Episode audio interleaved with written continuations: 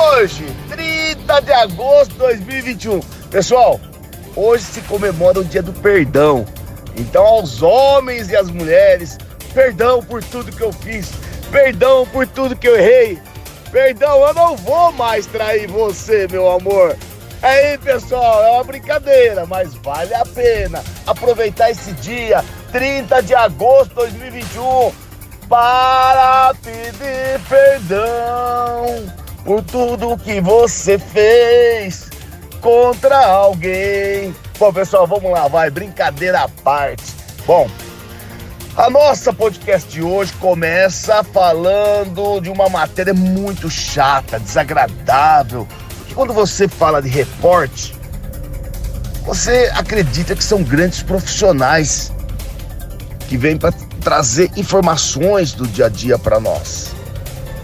Mas esse daí que vocês vão ouvir agora é de lascar. Não é a primeira vez que ele comete esse tipo de erro, esse tipo de crime, sabe? Esse preconceito, essa forma não profissional dessa categoria tão respeitada. Ouçam! A reportagem é de Patrícia Ferraz. O apresentador William Vac está em frente à Casa Branca, em Washington, nos Estados Unidos. Ao lado dele, o comentarista Paulo Sotero. Eles se preparam para uma entrada ao vivo na TV Globo. O som de uma buzina insistente chama a atenção de William Vac. Irritado, ele se vira e ofende o motorista com palavrões. Tá buzinando por quê, seu maluco? Depois, o jornalista se dirige ao colega. Atenção, eu, eu, sei que, eu não vou nem falar de quem, sei quem é, né? William Vac responde a própria pergunta em voz baixa. Eles riem e William Vac completa. Sim, com certeza. Bom, pessoal, vocês ouviram. Então já dá para vocês terem uma noção do nível que a CNN está hoje. Eu já venho criticando por causa daquela reporte. Agora vem esse cara. O que será que a CNN vai fazer, hein? Eu acho que está na hora dos brasileiros começarem a mandar e-mail, entrarem naquele é, WhatsApp, no TikTok. Pessoal, vamos descer o pau na CNN. Vamos arrebentar a CNN enquanto ela não for ao ar pedir desculpa para todos os brasileiros. E vamos acabar com esse cidadão. Esse lixo tem que ir lá para Cuba, para Venezuela. Tranqueira, comunistinha de merda. Nossa, pessoal, cada uma, hein? Bom, pessoal, vamos para nossa próxima matéria. O ministro do STF, Alexandre de Moraes, e o ex-presidente Michel Temer se encontraram em um jantar na quinta-feira na casa de César Asfor Rocha, ex-presidente do Superior Tribunal de Justiça em São Paulo. Temer, responsável pela indicação de Moraes ao STF, estaria articulando um encontro entre o magistrado e o presidente da República, Jair Bolsonaro. Os ânimos entre o executivo e o judiciário estão exaltados ultimamente, tendo como último episódio o pedido de impeachment de Moraes feito por Bolsonaro e rejeitado por Rodrigo Pacheco, que preside o Senado.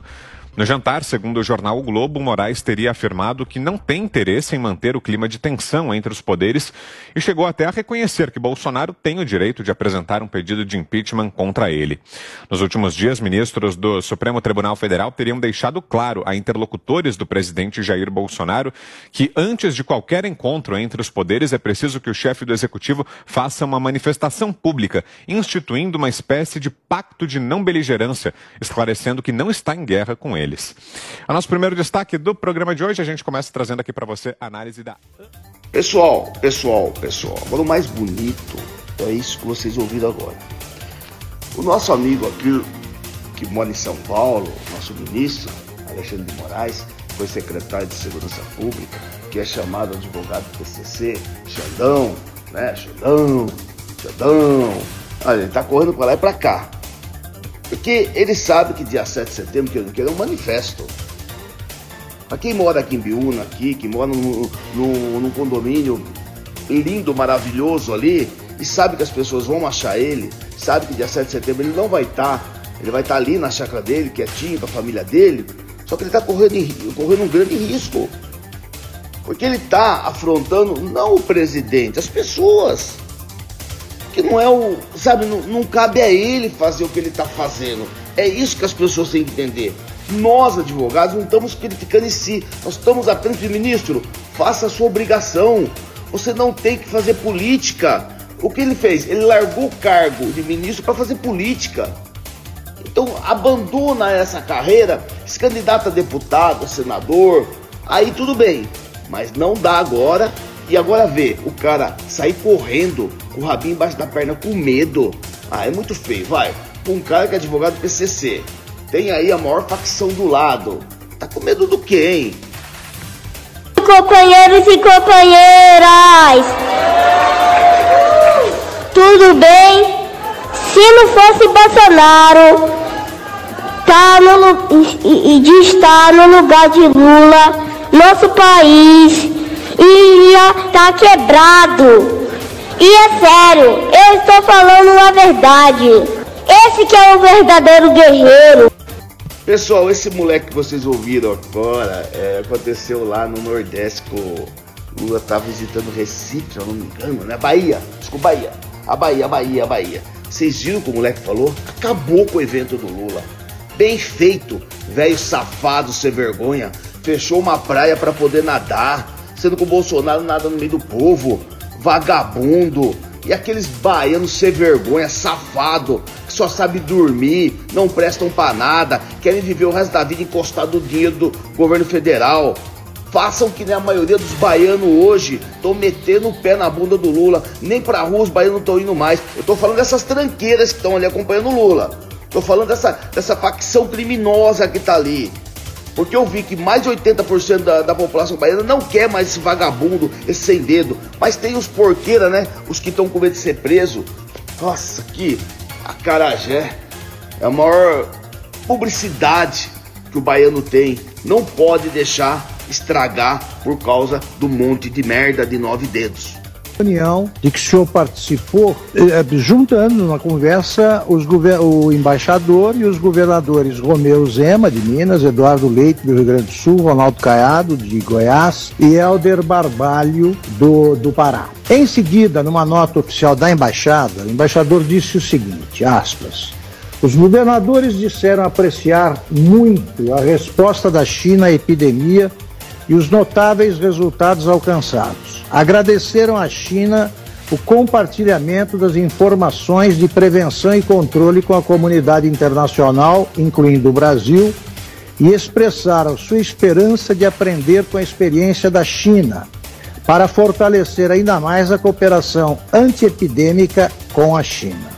Pois bem, aqui eu afirmo, eu não suponho, que a China, a ditadura chinesa, escondeu o coronavírus por quatro semanas, puniu os cientistas que identificaram a origem da epidemia, puniu jornalistas que blogueiros que tentaram que eh, alertar para as dimensões do perigo, fez tudo isso com a cumplicidade da Organização Mundial de Saúde e pós agora de benfeitora da humanidade quando agiu ao contrário. O senhor, agora o senhor, o senhor tem a oportunidade de esclarecer ou desmentir o que diz esse comunicado da China.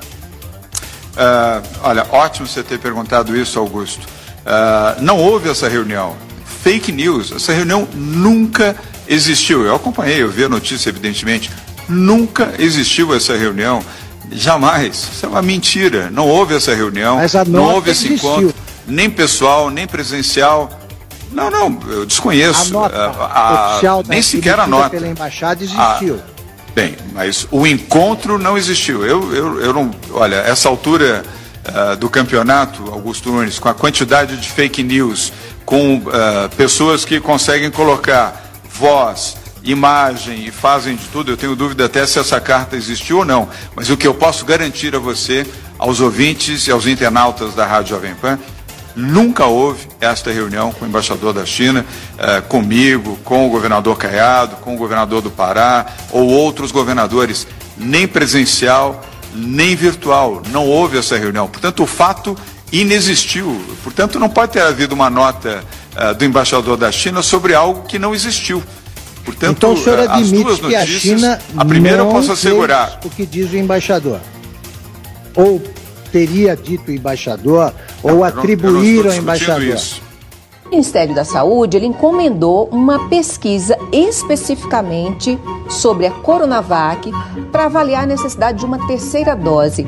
Aí eu pergunto para o senhor que nome se dá a esse tipo de campanha? É, isso é uma inutilidade. É, não há nenhuma necessidade de você tomar uma terceira dose da Coronavac.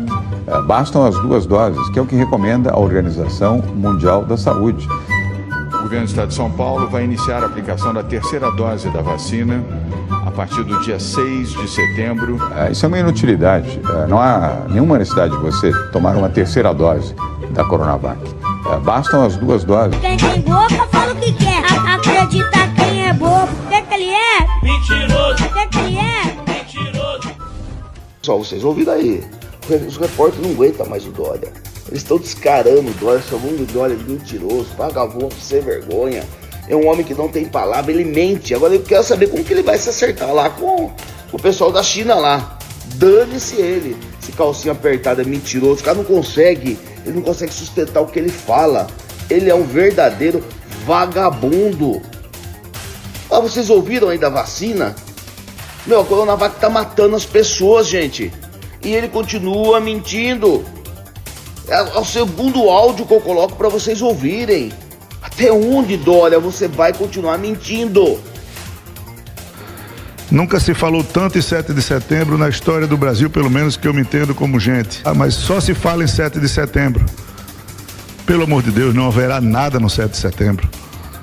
Ninguém larga a mão de ninguém, né? Arthur Lira pegou ali na mãozinha de Rodrigo Pacheco, que já estava de mãos dadas com o Luiz Fux, que está de mãos, de mãos dadas com os 10 colegas, né? Mexeu com um, mexeu com todos. Como assim não vai ter nada no 7 de setembro? Será que ele não está ouvindo? Até Alexandre de Moraes já ouviu correu para fazer uma reunião com Temer ali para tentar apaziguar os ânimos. Como assim, Lira? Não está enxergando o povo que te elegeu? Atenção, eleitores do Arthur Lira, ele não ouve as ruas. Levem cartazes nas ruas para responder a ele: estou aqui.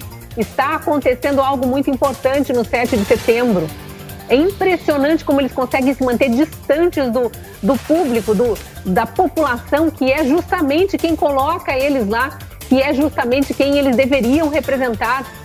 As pessoas estão falando nas redes sociais e não é de agora. Não é porque o presidente Bolsonaro pediu o impeachment do ministro Alexandre de Moraes. Sabe desde quando presidente da Câmara está se falando em manifestações do dia 7? Desde o dia 1 de agosto. Lembra o que aconteceu no dia 1 de agosto? Manifestações gigantes. As pessoas foram para a rua para dizer para vocês, que são nossos representantes, que nós queríamos um sistema eleitoral mais transparente, que uma parcela muito grande da população não confia mais nessas urnas de primeira geração, ultrapassadas, que o mundo inteiro já descartou, já atualizou, já usa coisas mais modernas e adotou a impressão do voto para ter um comprovante de auditagem. Por que, que a gente precisa se manter igual a Butão e Bangladesh? como a Câmara não ouviu as ruas, achou que no dia 1 de agosto também não aconteceu nada, imediatamente as pessoas começaram a convocar essa manifestação do dia 7. Não é o presidente Bolsonaro que está pautando, é o povo. Todo o poder emana do povo. Artigo 1 da Constituição brasileira. Nós conhecemos, vocês também deveriam conhecer. Eu fico lembrando daquela cena da ministra Rosa Weber entregando um exemplar da Constituição para o presidente Bolsonaro quando ele assumiu a gente sempre brinca, né? Parece que foi o último. Parece que foi o último de todos os poderes. Acho que o judiciário não tem mais nenhum exemplar, nem o legislativo. Eles não consultam a Constituição. E eles esquecem que a Constituição está na internet. A gente digita qualquer coisa, já vem um artigo ali informando qual é. Todo mundo está informado sobre vários e vários artigos da Constituição. Só os ministros do STF, os ministros do TSE e os presidentes da Câmara e do Senado não conhecem esses artigos? Dia 7 vai ser gigante. Nosso chat está ali explodindo falando isso e eu afirmo, vai ser gigante. Olha, vamos pedir para o estado da Lagoa, tem muitos alagoanos, pessoas excelentes, famílias acima de tudo. Olha, é, é, Brasil acima de tudo, Deus acima de todos. São pessoas de bem. Precisam ir para frente da casa do Arthur Lira. Ele mora lá num prédio que eu já passei em frente. ir lá cobrar dele, fazer protesto, sabe, pessoal? Porque é impossível um cara ameaçar os brasileiros, dizer que não vai ter nada. Quem conhecia Arthur Lira nesse Brasil? Só os, os alagoanos. Nós só ficamos conhecidos porque o Jair Bolsonaro acreditou nele, fez dele o que ele é conhecido hoje no território nacional. Senão ele era mais um deputado federal do, do estado dele, um monte de processo nas costas. O cara deve ao presidente. É isso que as pessoas não entendem, gente. Mas quem é Arthur Lira? Arthur Lira só existe graças ao Jair Bolsonaro. Vocês têm que entender, por cara ser presidente lá, só, a gente só conhece ele, porque senão a gente nem saberia aqui de São Paulo quem é esse cara. Entendeu? Aí vocês viram ingratidão. Como é um cara vagabundo, nojento. Alagoanos, vamos pra frente da casa dele. Vamos fazer protesto. Vamos entrar nas redes sociais dele. Quem é ele para ameaçar os brasileiros? Bom, pessoal, para a gente poder terminar nossa podcast hoje, algo que me chamou aqui a atenção é, foi que os democratas os republicanos junto ali, falando, vou colocar 30 segundos para vocês, está em inglês, mas o problema deles foi que essa negligência do presidente Biden com referência à retirada de soldados americanos de Cabul, do Afeganistão, trouxe um prejuízo de 85 bilhões de armamentos militares dos Estados Unidos. E colocou o Talibã, que eles chamavam de exército de, tipo assim, esses vagabundinhos que pegam uma arma, arma 38 se acham, né? Só que hoje não, hoje é um Talibã 3.0 porque eles têm 85 bilhões de armamento, gente. Era o único local, a única base que os Estados Unidos tinha para combater tudo que pudesse ajudar Israel, é, para estar de olho lá no Irã, aquela coisa toda que vocês sabem. Pessoal, nós estamos falando em 85 bilhões em material bélico, só para vocês terem uma ideia. Só para vocês terem uma noção, eu vou falar aqui, vocês vão dar risada. O Brasil não tem 85 bilhões em material bélico. Não tem. Isso que eu quero que vocês entendam. O Brasil não tem todo esse valor em material bélico. O Brasil tem hoje total de 47, 48 bilhões em material bélico. Agora vocês de pensar na mão do Talibã, 85 bilhões em material bélico. Se vocês colocarem aí o produto interno BIP do Uruguai não é, do Paraguai, da Bolívia, do Peru, e assim vai. Não tem país que tem esse orçamento anual para poder manter um país. Só para vocês terem uma noção, o Brasil tem metade desse valor material bélico.